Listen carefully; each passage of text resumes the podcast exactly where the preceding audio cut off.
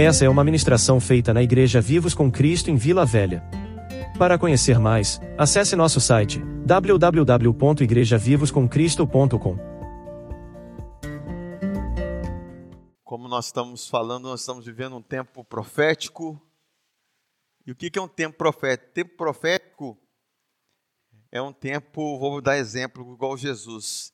E Jesus foi para o Egito para que se cumprisse aquilo que estava escrito sobre ele.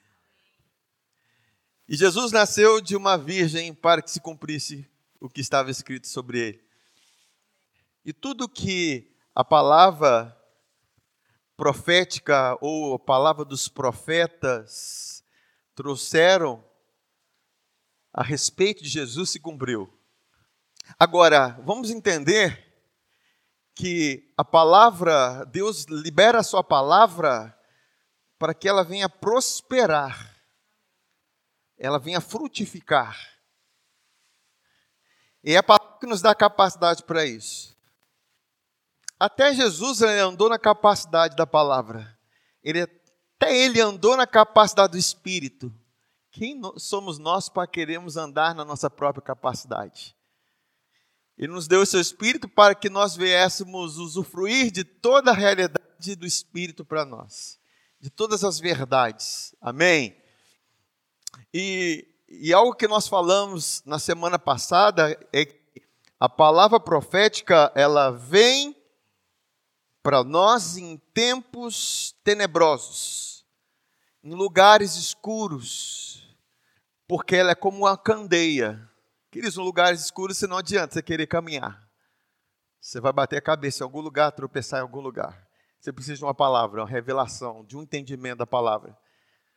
Porque a palavra ela é lâmpada para os nossos pés e luz para os nossos caminhos. Então, a palavra que Deus libera aos nossos corações é para que nós sejamos guiados por ela.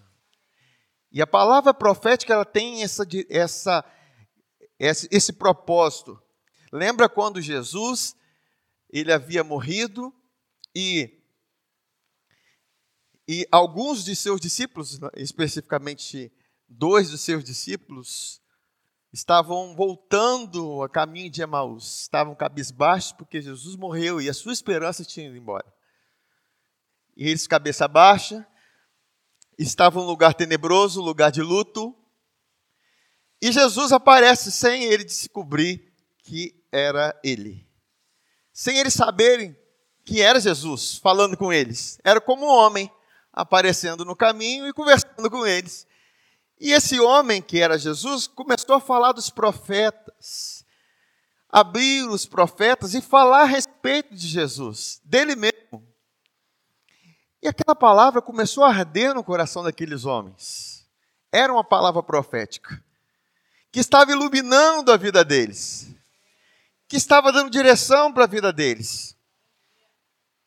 E sabe, queridos, vamos entender, a gente precisa compreender e ter esse esse discernimento espiritual que Jesus ele nos capacitou para fazermos as obras dele. Então, nesse momento que eu estou falando aqui, é como se Jesus estivesse falando, amém? Então, entender que se a palavra arde no seu coração, se essa palavra desperta o seu coração, é porque não é homem, é Jesus, amém? É aquilo que nós dizemos, que ele cresça e a gente diminua, né?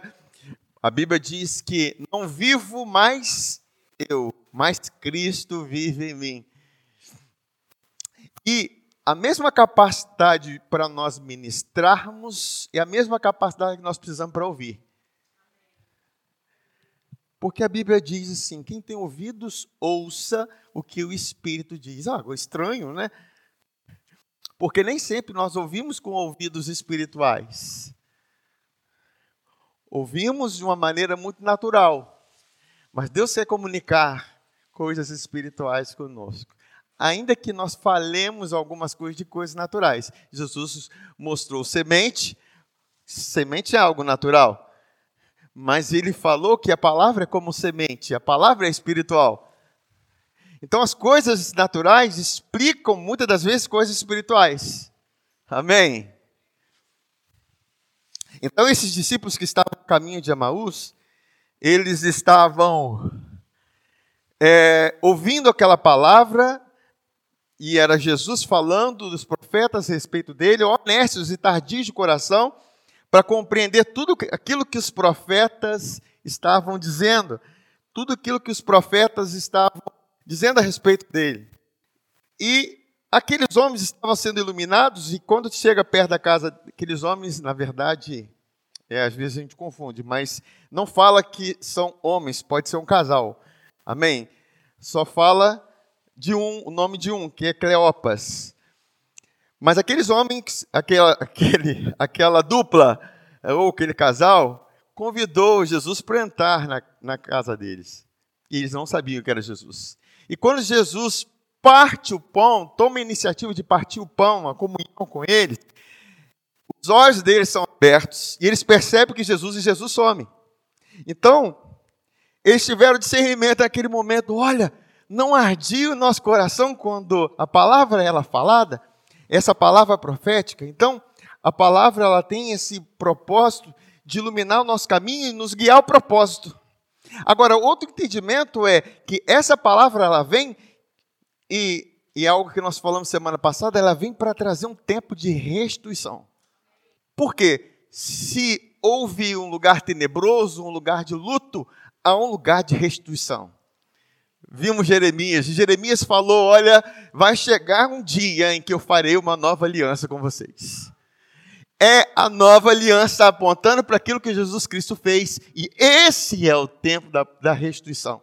Esse o tempo da nova aliança, e não da velha.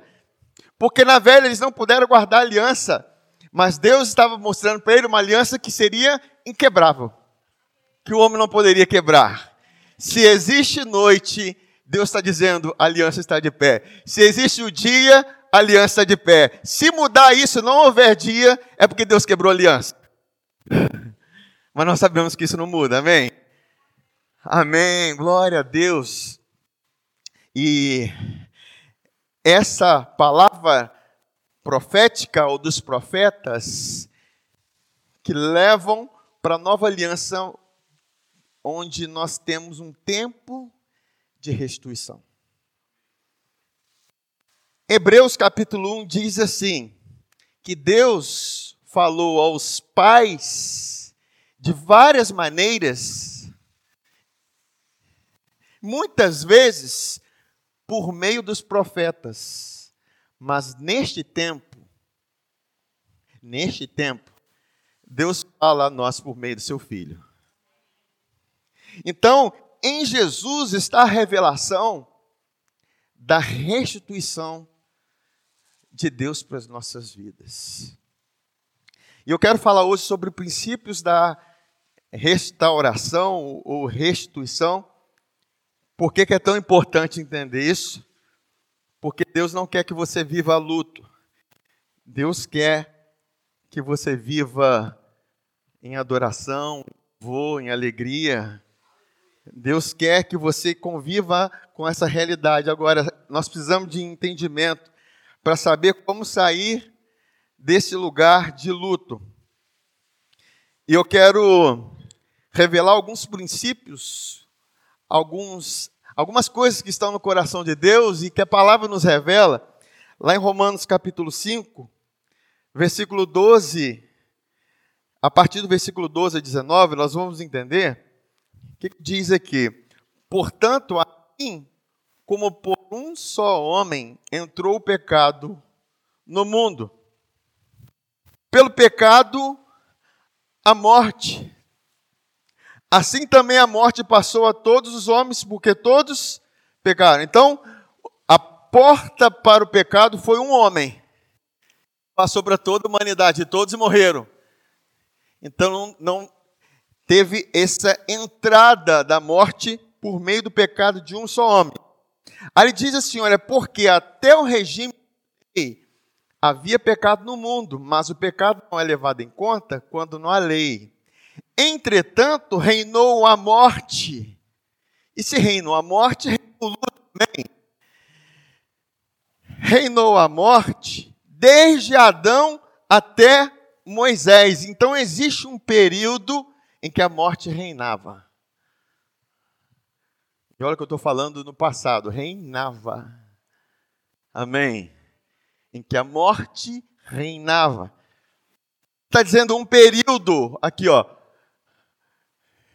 Reinou a morte desde Adão até Moisés, até esse ponto. Porque há um outro ponto. Amém? Aí ele continua falando aqui.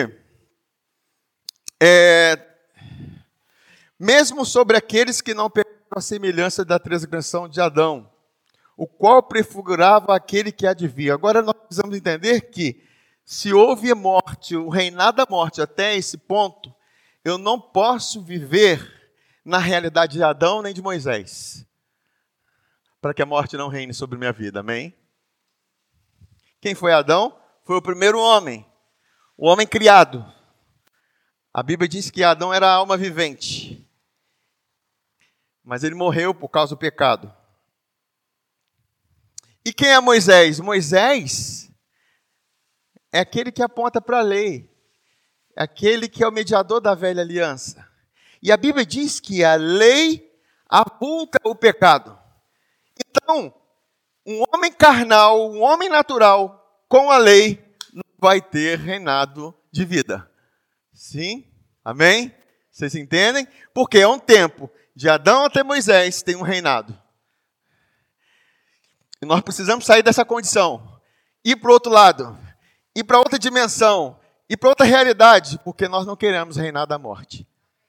Amém? Porque o diabo ele usa o poder da morte para escravizar aqueles que estão com morte. E nós não fomos chamados para viver com medo da morte. Amém? Vamos lá. Aí ele continua falando assim: Todavia, não é assim o dom gratuito, como a ofensa, como o pecado, porque se pela ofensa de quantos? De um só. Morreram muitos, então houve prejuízo a muitos. Muito mais. Fala assim, muito mais. O que, que é muito mais? Muito mais é restituição, queridos. Porque se pela ofensa, o pecado de Adão, muitos morreram, muito mais. Então tem uma realidade acima da morte e da vida de Existe uma realidade acima de Adão, existe uma realidade acima de Moisés, existe uma realidade em que a morte não tem poder sobre nossas vidas. Muito mais fala de restituição. Amém? Muito mais a graça de Deus e o dom pela graça. De quantos? De um só homem, Jesus Cristo, foram abundantes sobre muitos. Isso é restituição. O dom, a dádiva, entretanto, não é como no caso em que somente um pecou, porque o julgamento derivou de uma só ofensa para condenação. Mas a graça transcorre de muitas ofensas para a justificação. Ele está dizendo o seguinte: por causa de um só homem, todos, todos estavam debaixo da condenação.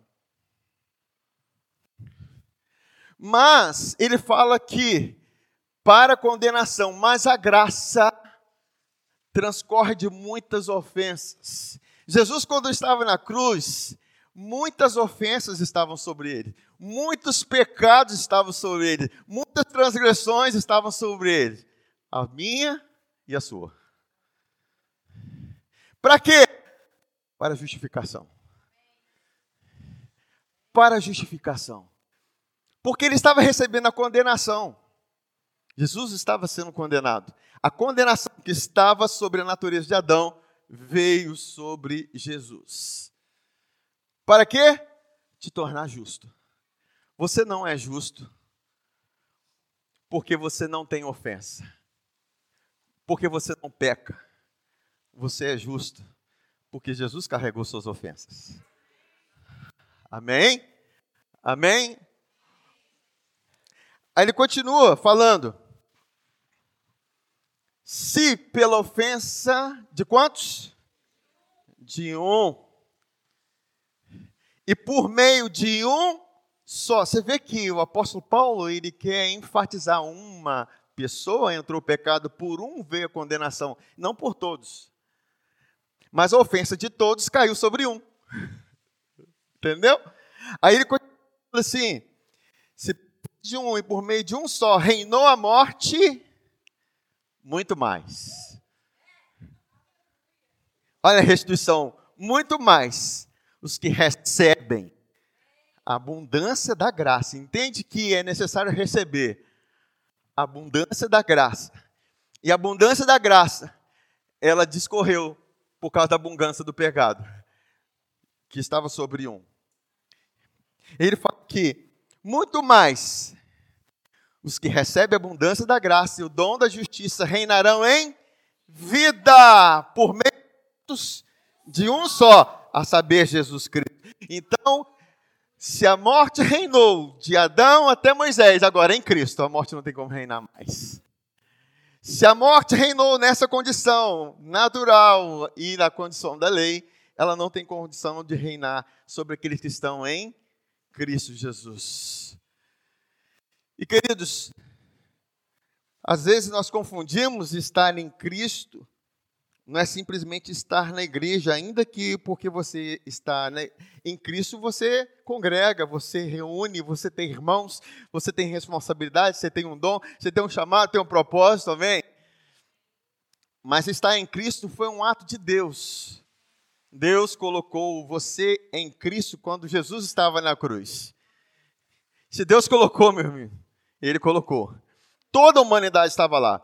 Agora, queridos, a graça, ela só pode ser usufruída pela fé.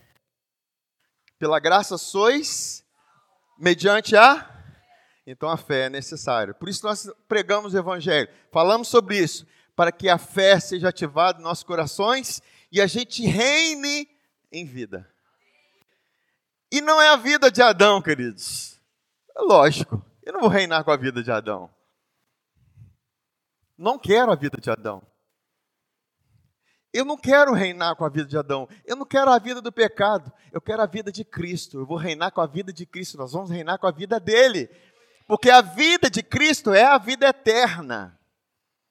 Nós passamos da morte para a vida. E Deus nos deu a vida eterna é essa própria vida de Deus. Então, como que eu faço as obras de Deus? Com a própria vida de Deus que está em mim, está em você. Então, essa é a verdade, essa é realidade que nós carregamos em Cristo. Aí ele continua falando assim: pois, assim como por uma só ofensa veio o juízo sobre todos os homens, para condenação. Assim também por um só ato de justiça. Quantos atos de justiça? Um ato de justiça. Veio a graça sobre todos os homens para a justificação. E essa justificação ela tem um propósito: de trazer vida. Se você está debaixo de condenação, você não está recebendo vida, você está recebendo morte. Queridos, a maioria das mortes precoces que acontecem na humanidade por causa da condenação. E a maioria é da igreja. Amém? Por questão de baixa condenação.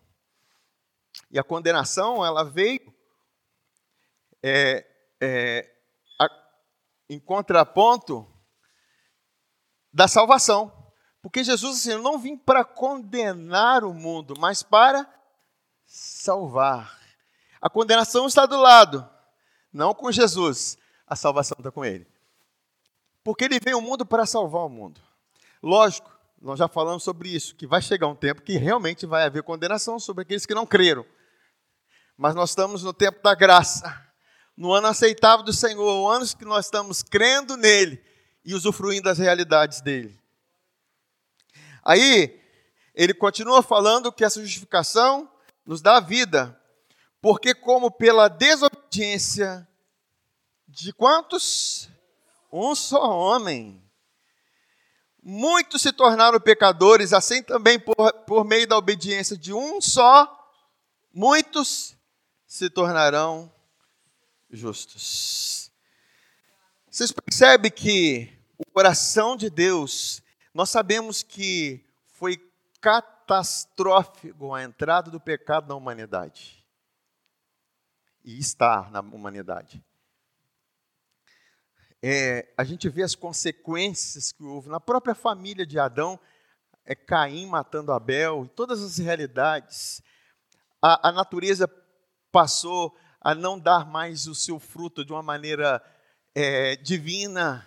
As coisas estavam tudo morrendo, e tudo que a gente está vendo está morrendo. Amém? Tudo que nós vemos está morrendo. Por isso nós não fomos chamados, nós fomos chamados não para andar por vista, mas por fé. Amém? Porque nós devemos atentar não para as coisas que se veem, mas para que se não veem. Porque aquilo que se vê é temporal, mas aquilo que se não vê é eterno. A nossa vida está escondida com Cristo, é eterna a nossa vida.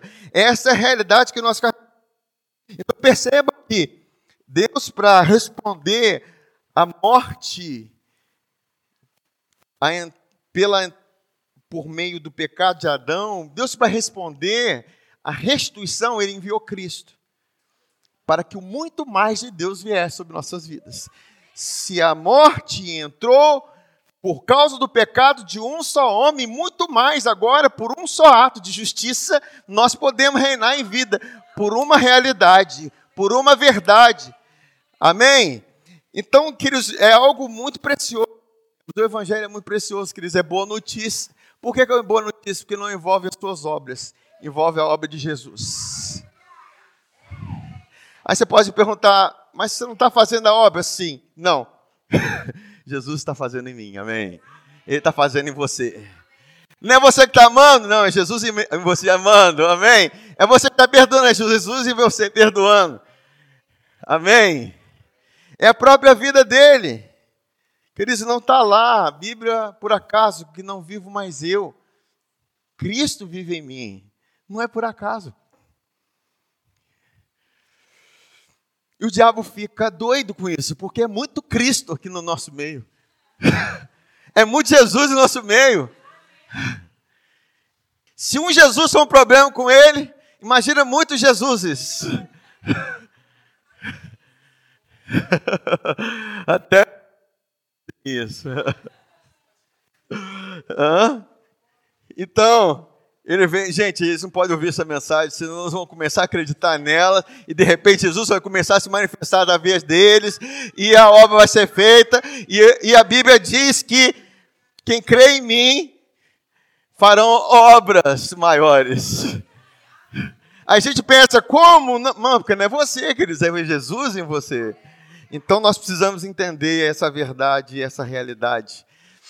Agora, vamos entender o coração de Deus a respeito da, da, da restauração. Isaías 42, versículo 22. O que, que diz? Não obstante, é um povo roubado e saqueado. Todos estão enlaçados em cavernas e escondidos em cárceres. São postos como presa, ninguém há que os livre por despojo, e ninguém diz restitui. Nós falamos que a a profecia, a palavra profética que aponta para Jesus, ela antecede um tempo de restituição. Alguém tem que dizer, alguém tem que proclamar, e é que nós estamos fazendo isso, amém? Nós estamos chamando a existência essa verdade, chamando a existência essa realidade. Em Êxodo 22, versículo 1, está na versão aqui, nova versão transformadora, ele diz aqui: Se alguém roubar um boi ou uma ovelha e matar o animal ou vendê-lo, o ladrão pagará cinco bois para cada boi roubado e quatro ovelhas para cada ovelha roubada. Então, é, se alguém rouba, se você tem um boi, lá no seu sítio, lá você tem um boi, e o ladrão vem lá e rouba.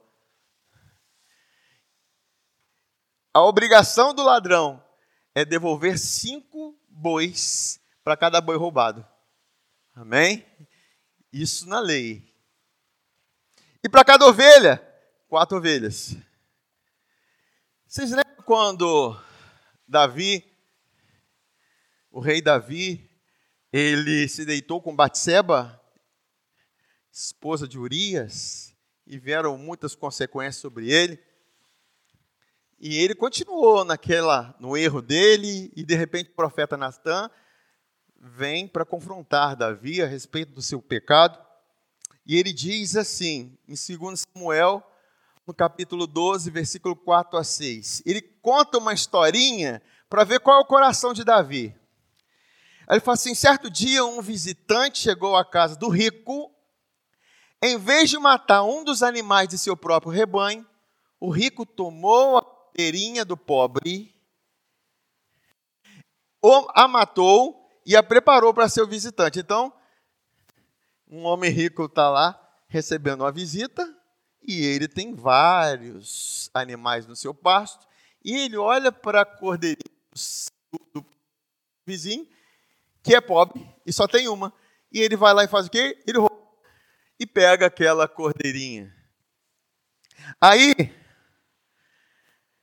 é, Davi ficou furioso com esse homem rico e jurou: Tão certo como vive o Senhor, o homem que faz uma coisa dessa merece morrer. Ele merece morrer. Deve restituir quatro ovelhas ao pobre por ter roubado a cordeirinha e não ter mostrado compaixão. Ele está dizendo o quê? Ele está trazendo algo da lei.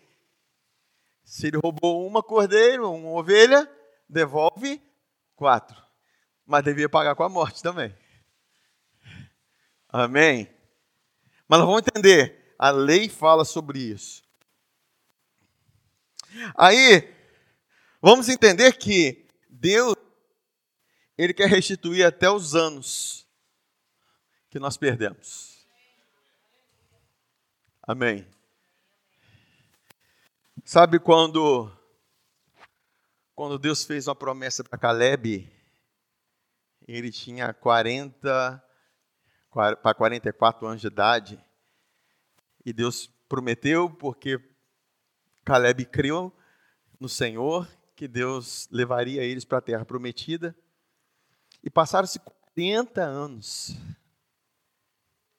E chegou o tempo de Deus entregar a promessa para eles, a herança para Caleb, um daqueles que foram prometidos, dentre outros que morreram.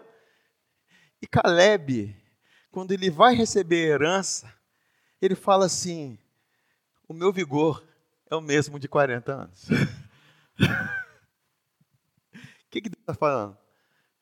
O tempo para Deus não quer dizer nada.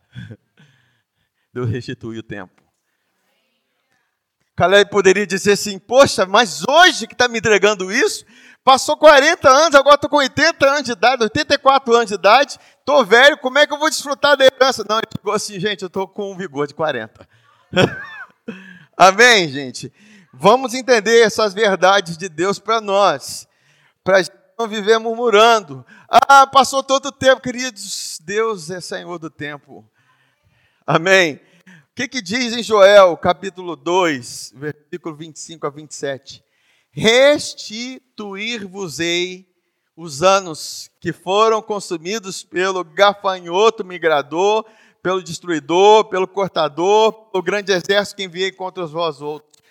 Comereis abundância, comereis abundantemente e vos fartareis e louvareis o nome do Senhor vosso Deus, que se ouve maravilhosamente convosco, e o meu povo jamais será envergonhado. Sabereis que eu estou no Israel, que eu sou o Senhor vosso Deus e não há outro, e o meu povo jamais será envergonhado. Zacarias capítulo 9, versículo 12 diz assim: Votai a fortaleza, ó presos de esperança. Também hoje vos anuncio que vos restituirei em dobro. Olha como que isso está no coração de Deus, a restituição, queridos. Restituirei em dobro. O povo cativo, mas um povo que estava cativo na esperança. E é importante, nós estamos com a, a, essa expectativa. Porque a esperança é um combustível para a nossa vida, queridos. A fé é o firme fundamento das coisas que se esperam. Qual é o meu firme fundamento? É a obra de Jesus, é aquilo que ele fez. Esse é o firme fundamento que me traz esperança. Eu tenho expectativa da restituição. Eu tenho expectativa de que aquilo que se passou, o tempo que se perdeu, Deus restitui. Amém? Aí, vamos lá. Mais um texto para a gente ficar bem inteirado a respeito do assunto de restituição. Em Levítico, capítulo 6, versículo 1 a 7 eu coloquei aqui na versão fácil de ler, diz assim: O Senhor disse a Moisés: Quando alguma pessoa, quando uma pessoa enganar alguém do seu povo, ela é culpada de pecar contra Deus.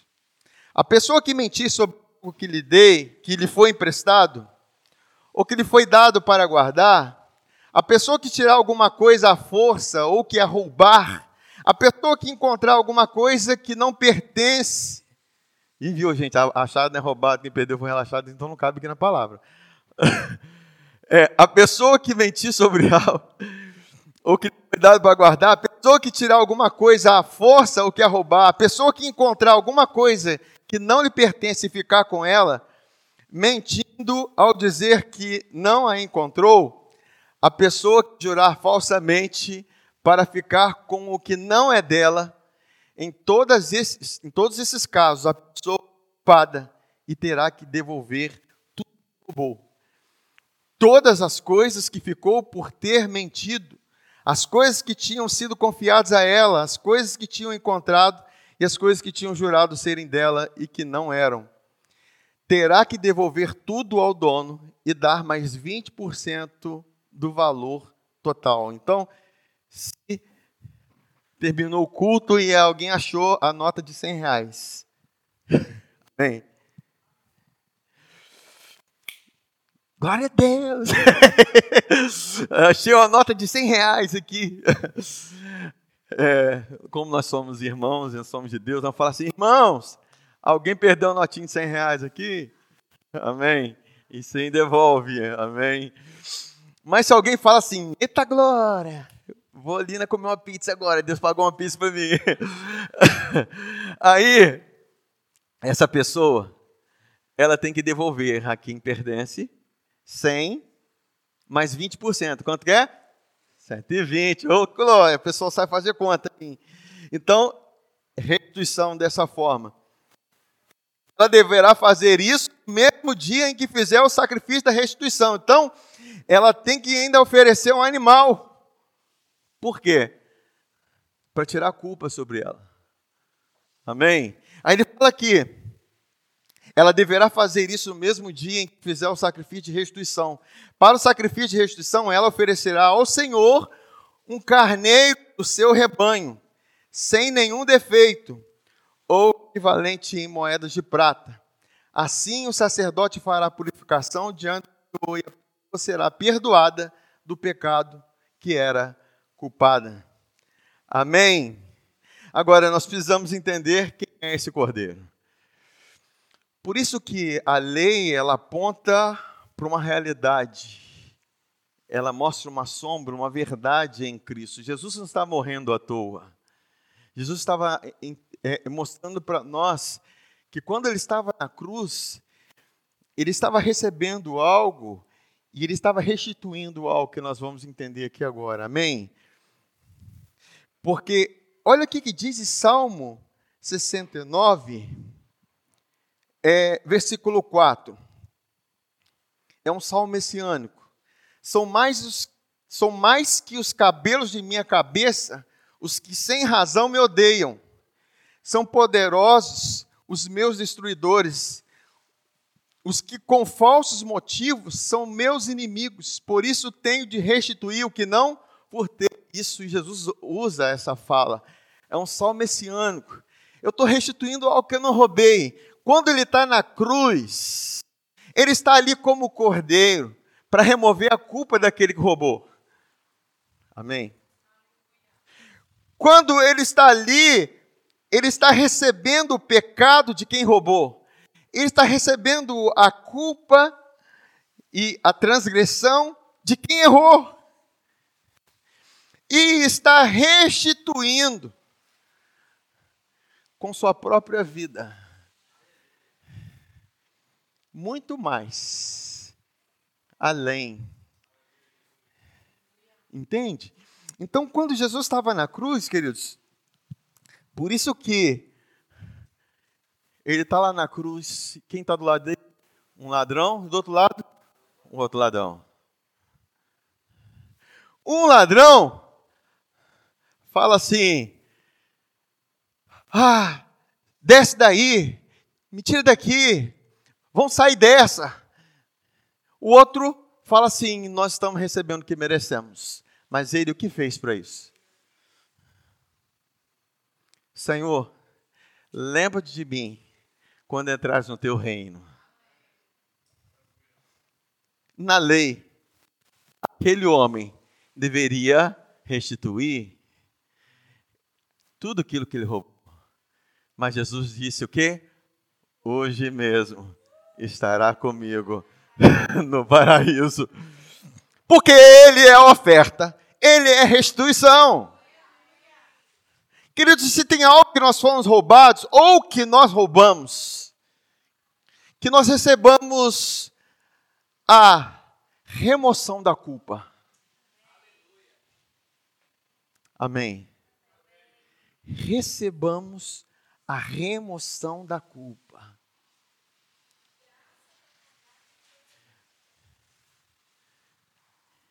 Amém. Que o que, que o apóstolo Paulo fala, fala?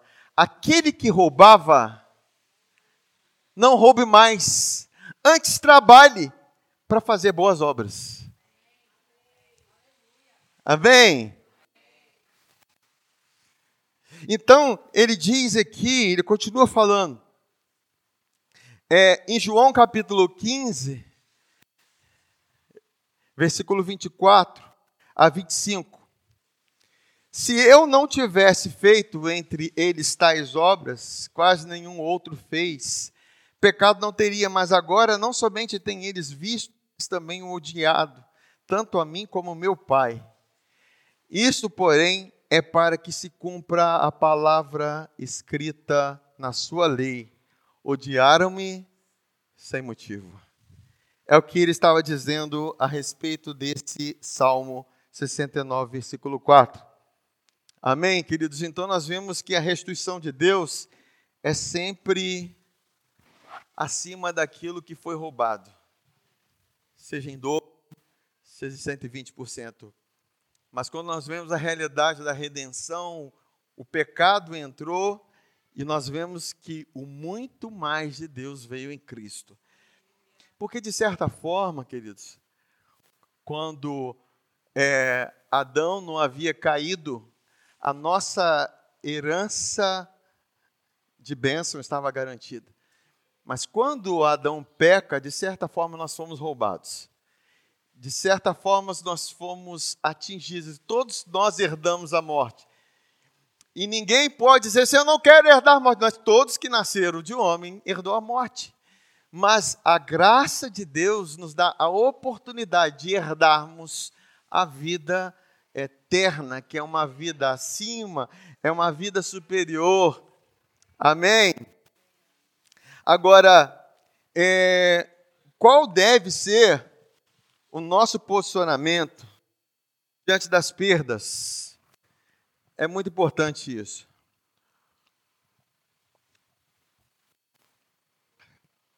É óbvio, Deus não quer que a gente fique com o olho nas perdas. É, é óbvio que Deus não quer que nós provoquemos perdas. Amém?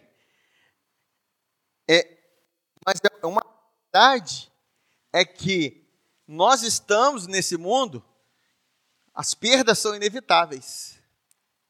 Certo? Perdas são inevitáveis. A gente perde gente querido. Às vezes nós somos roubados as nossas emoções. Alguém que nos frustra, alguém que, que traz alguma alguma algum prejuízo emocional, enfim.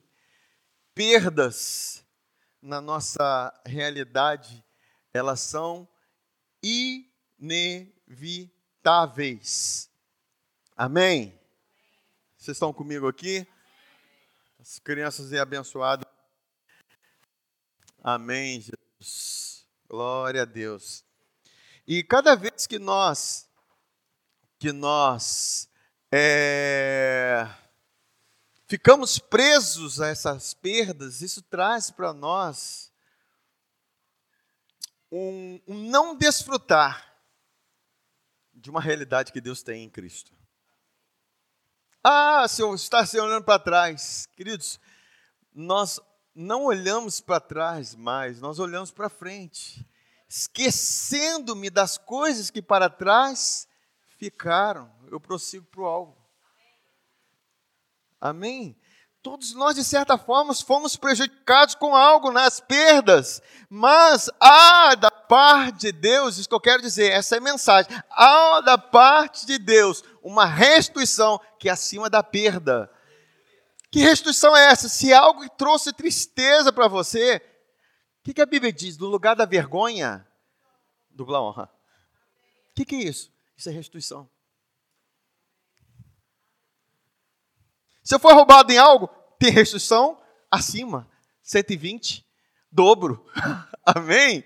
Então, queridos, nós precisamos viver nessa expectativa gloriosa, nessa verdade gloriosa de Deus. E nós vamos aprender com Davi, porque Davi, de certa forma, como nós vimos, ele, ele teve, é, ele pecou com Batseba, ele teve consequências, mesmo porque ele estava debaixo da realidade da lei, ainda que as consequências dele não foram tão graves e mortais, mas trouxeram consequências, porque nós sabemos que o pecado ele traz consequências para nossas vidas. Amém. Se você sair daqui e roubar alguém, querido, você vai ser consequentemente preso. Certo? Então, vamos pensar, pecado todos os pecados, né? Trazem prejuízo. Nós não, não, fomos, não fomos chamados para viver no pecado, a gente nem precisa disso, porque a própria vida de Deus em nós nos faz escapar do pecado, sair do pecado. A graça de Deus, a verdade, ela traz para nós uma realidade em que você não tem prazer no pecado. Ela nos ajuda a renunciar. Renunciar. Porque nós não estamos debaixo da lei, mas da graça, o pecado não vai ter domínio sobre nós. Amém? Fala assim, eu estou debaixo da graça. Aleluia! Glória a Deus. Aí, Davi, ele, após ter matado, praticamente,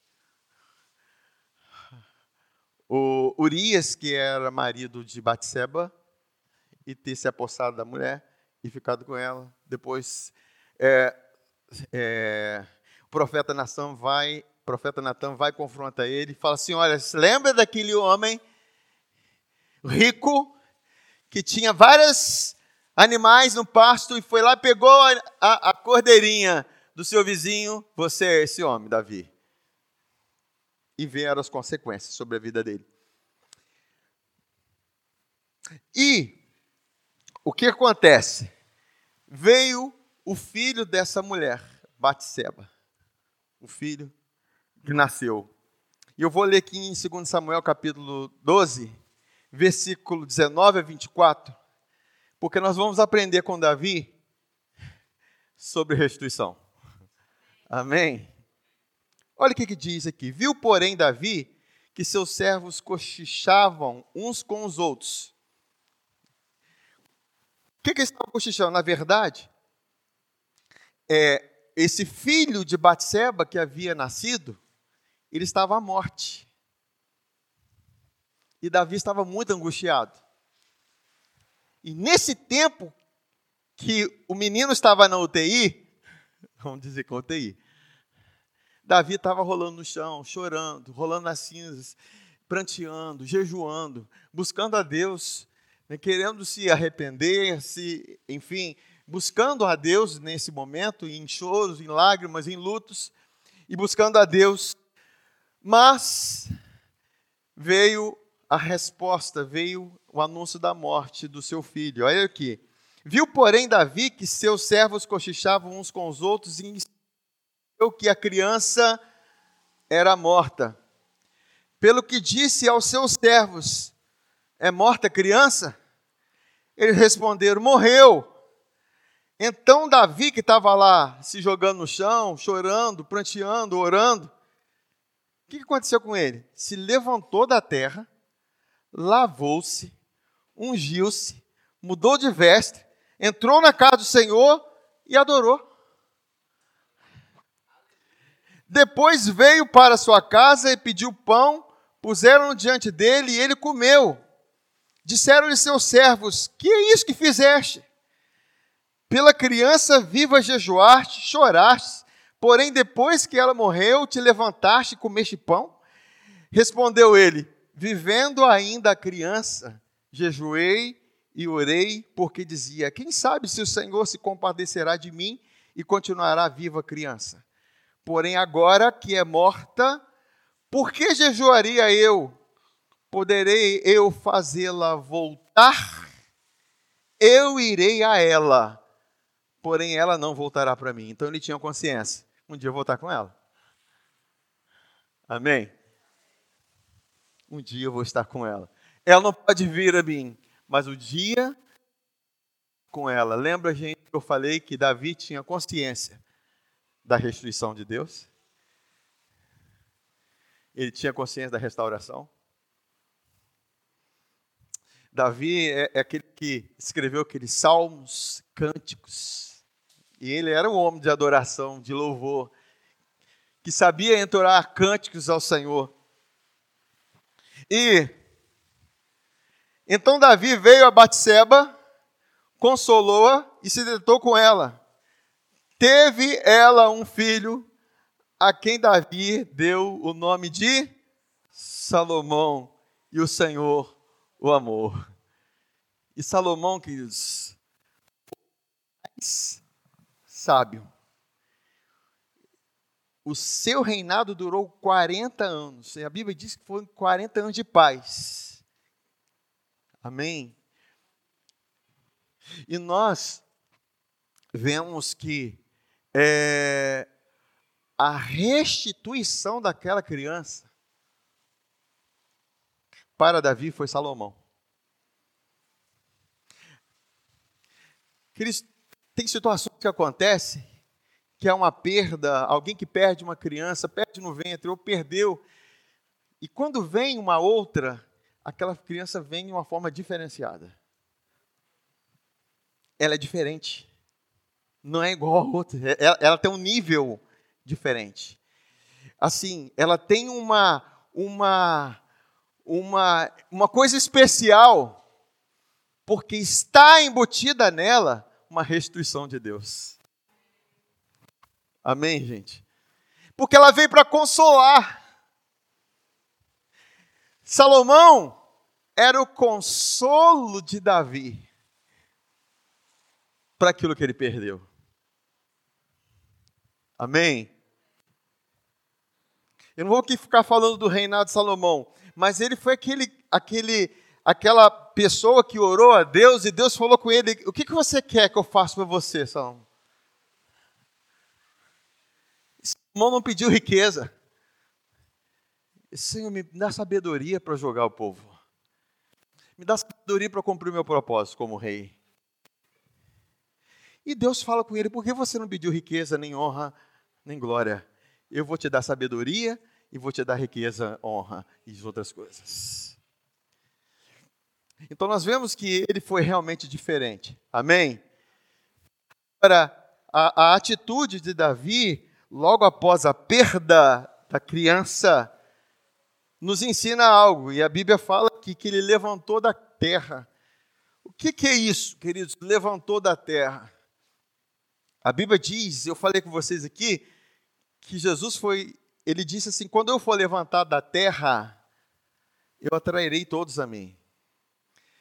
Levantar da terra é entender que nós, todos, estávamos em Jesus quando ele estava na cruz. E o juízo que estava sobre Jesus era o nosso juízo. E se Jesus estava sendo julgado no nosso lugar, isso quer dizer que houve para nós perdão dos pecados. Em Salmo diz que por sua misericórdia ele ergue a nossa fronte, a nossa cabeça. Quando você está debaixo de condenação, você anda cabeça baixa. Mas quando você recebe perdão e misericórdia, você recebe um novo olhar de Deus. Amém. Amém? Entendo isso. Ele levantou da terra, e a Bíblia diz também que ele se lavou. Queridos, o que que diz em Apocalipse, capítulo 1, versículo 5? Diz assim: da parte de Jesus Cristo, que é a fiel testemunha, o primogênito dos mortos, o príncipe dos reis da terra, aquele que nos ama e em seu sangue nos lavou dos nossos pecados. Lavar fala de uma consciência pura, de uma consciência lavada, purificada. É com essa consciência lavada que eu tenho uma nova perspectiva. Porque se antes eu tinha uma perspectiva de juízo, de condenação, mas porque eu fui levantado da terra e eu fui lavado, eu já não tenho uma consciência, uma expectativa de juízo mas uma expectativa da glória de Deus, da manifestação, da restituição de Deus, porque Jesus é o meu cordeiro. Ele é o nosso cordeiro, o cordeiro que estava recebendo a nossa culpa, recebendo a nossa transgressão, para nos restituir. Agora, ele levantou da terra e ungiu-se É costume você se lavar, se ungir. Ungir está falando de perfume. Óleo perfumado, essência. Certo? É, esse, essa, esse óleo, essa essência, fala de conhecimento, de entendimento, de revelação. Nós somos o bom perfume de Cristo. Por meio de Cristo, nós exalamos o conhecimento, a revelação de quem Ele é. Olha o que, que diz em 2 Coríntios capítulo 2, versículo 14 e 15. Graças, porém, a Deus que em Cristo sempre nos conduz em, tri, em triunfo e por meio de nós manifesta em todo lugar a fragrância do seu conhecimento. Porque nós somos para com Deus o bom perfume de Cristo, tanto dos que são salvos como dos que se perdem. Em 1 João, capítulo 3, versículo 27, diz assim: A unção que recebestes dele fica em vós, e não tens necessidade de quem alguém vos ensine.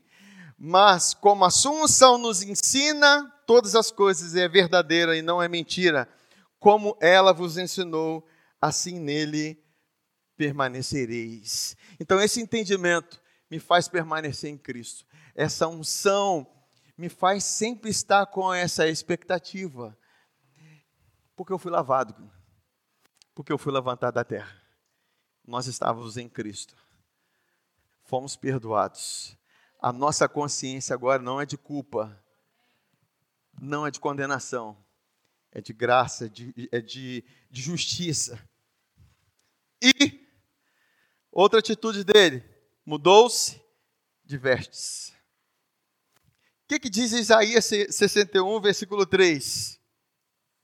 E a pôr sobre os que em Sião estão de luto uma coroa em vez de cinzas. O que, que é cinza? Aquilo que se queimou, que se perdeu, aquilo que gerou luto, porque na época eles se viravam nas cinzas, se lembrando do luto, mas Deus pôs uma coroa em vez de cinza, óleo de alegria em vez de pranto, veste de louvor em vez de espírito angustiado, a fim de que se chamem carvalho de justiça, plantados pelo Senhor para a sua glória. Aleluia. Como que eu recebo isso, queridos? Crendo no Evangelho, crendo na palavra, crendo nessa revelação, porque isso tudo é uma sequência. Entender que você foi levantado da terra, entender que você foi lavado com sangue, entender que você tem a fragrância de Cristo, você tem o entendimento dessa revelação, esse entendimento, você permanece nele e você tem as vestes mudadas. Por quê? Você não vai ficar lamentando mais. Ah, meu filho se perdeu. Queridos, há uma expectativa. Salomão revela a glória de Deus na vida de Davi. Salomão revela a restituição de Deus para a vida de Davi. E outra coisa que ele fez, entrou na casa do Senhor. Entrou na casa do Senhor. Queridos, nós sabemos que a casa do Senhor revela o corpo de Cristo. É você realmente entrar no seu propósito, é você viver a sua realidade em Cristo, é você viver a vida de Deus em comunidade, é viver a vida que Deus tem para você. Siga o seu propósito. Siga a realidade, porque entrar na casa do Senhor, congregar, viver as realidades da igreja, a realidade de Cristo, é em comunidade, em vida. E Davi é aquele que falava assim: eu prefiro estar muito mais na Sua presença do que em outros lugares. Alegrei-me quando me disseram: vamos à casa do Senhor. Amém. É estar nesse ambiente, esse ambiente onde Deus é, ele se revela também a nós de uma forma coletiva. Amém. E adorou. A expressão de adoração é, é muito mais do que música. É você ter é rendição. É você, Senhor, não cumpre a minha vontade cumpre a sua vontade. Adorar, levantar as mãos, é se render, é não querer seguir os seus planos, é não querer seguir aquilo que apenas você quer, mas você colocar, Deus, cumpre a mim o teu querer. Cristo, esse é o melhor nível de adoração. É quando Deus chama Abraão para sacrificar Isaac. e Isaac é, está lá com a lenha, Abraão está lá com o cutelo, com fogo, levando ele para ser sacrificado no altar.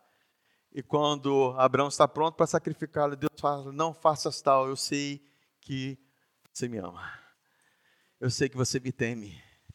Eu sei que você está disposto a abrir a sua vontade para receber a minha vontade.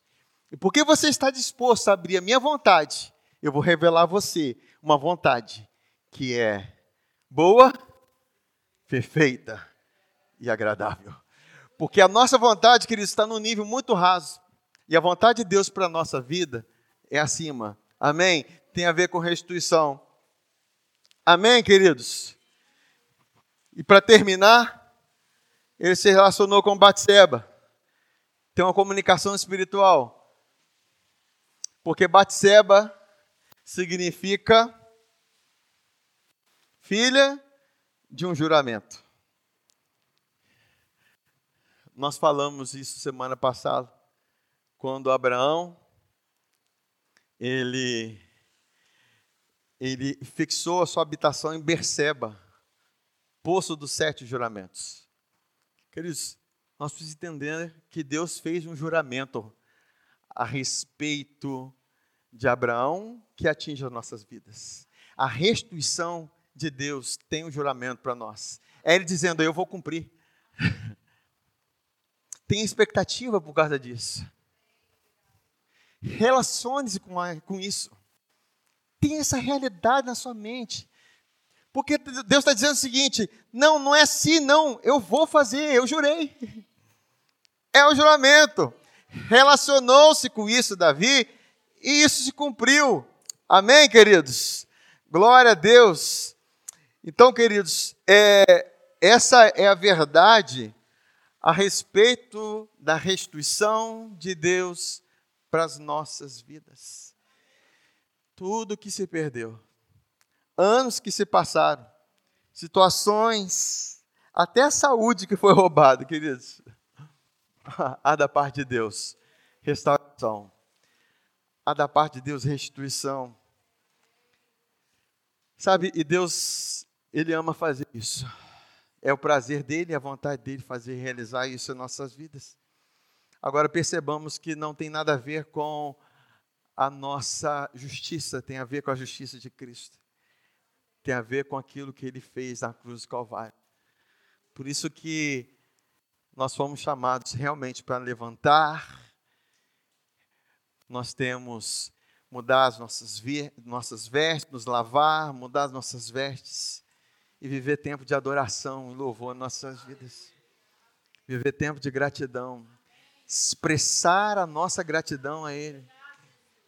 Queridos, expressar o nosso louvor em todo o tempo. Expressar, expressar.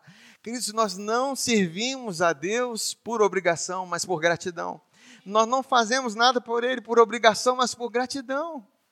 Se eu vou ofertar, se eu vou entregar meu dízimo, eu não faço isso, na verdade nem é nosso, né? É, se eu faço isso, é expressão de gratidão. Amém? É expressão de gratidão. E quanto mais você vai expressando gratidão, mais Deus vai restituindo. Porque habitamos nesse lugar de juramento, nós nos relacionamos com esse juramento de Deus, nós relacionamos com essa verdade que Ele tem para nós. Vamos colocar de pé, amém?